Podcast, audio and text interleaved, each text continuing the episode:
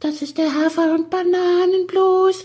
Das ist das, was jedes Pferd haben muss. Hallo, hier ist der Pferdepodcast, unterstützt von Jutta, der kostenlosen App für Reiter und Ställe. Hey, Ende der Woche, hier ist der Pferdepodcast mit dem Teaser und dem Ausblick auf die nächste Folge. Und Jenny, bist du auch schon so voller Vorfreude auf unseren Gast, den wir dabei haben, auf den Timo? Darf ich erst mal singen? Happy Birthday to you. Oh. Happy Birthday to you. Wollen wir das echt Happy senden? Birthday, liebe Chris und liebe Lulu.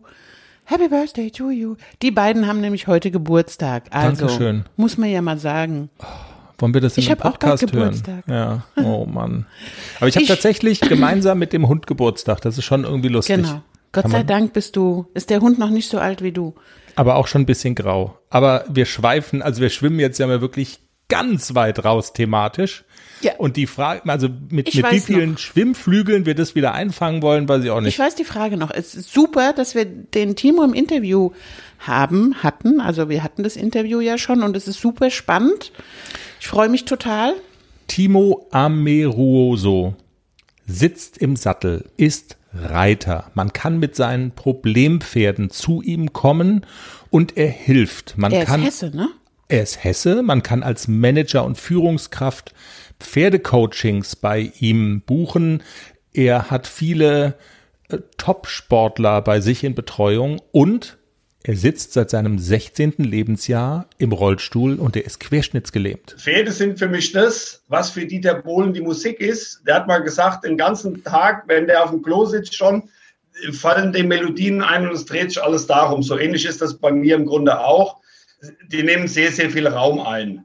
Einerseits natürlich auch beruflich und andererseits ist es so, um, um diese Frage zu beantworten, die Pferde sind der Kern meiner Kraft und ich glaube auch, jetzt mit viel Abstand auch sagen zu können, den Pferden habe ich zu verdanken, dass ich heute der bin, der ich bin, weil Pferde oder meine Pferde oder grundsätzlich Pferde nicht sagen, hahaha, der arme Timo sitzt im Rolli, da müssen wir jetzt vorsichtig sein, sondern eher im Gegenteil, du musst äh, jetzt im wahrsten Sinne des Wortes natürlich dein Mann stehen, du musst kraftvoll sein, du brauchst Power. Timo erzählt uns seine Geschichte im nächsten Pferdepodcast am Montag. Und wir sprechen natürlich auch, Jenny, über deine Pferde, ACDC und Klecks, die beiden Youngster.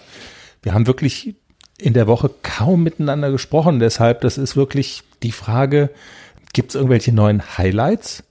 Ja, also es gibt erstmal zu berichten von dem super, super tollen Ausritt letzten Sonntag. Das war großartig. Und Stimmt. Ach, das war der Gewaltmarsch. Ich bin Ja, gespannt. Ja. Und es gibt Neues zu berichten. Hab mal probiert, mit dem AC den ersten fliegenden Wechsel zu reiten. Hat geklappt. Hohe Gruppe. Ein kleines bisschen Hasenwechsel, sag ich immer. Das ist, wenn beide Hinterbeine so auf gleicher Höhe umspringen. Aber er hat gewechselt. Super toll. Ich habe sofort aufgehört, habe ihn überschwänglich gelobt. Ich glaube, wenn ich es heute nochmal probiere, dann kann es. Und Klecks wird langsam Reitpferd. In diesem Sinne, ihr Hasen, einschalten am Montag den Pferdepodcast. Überall, wo es Podcasts gibt. Tschüss. Tschüss.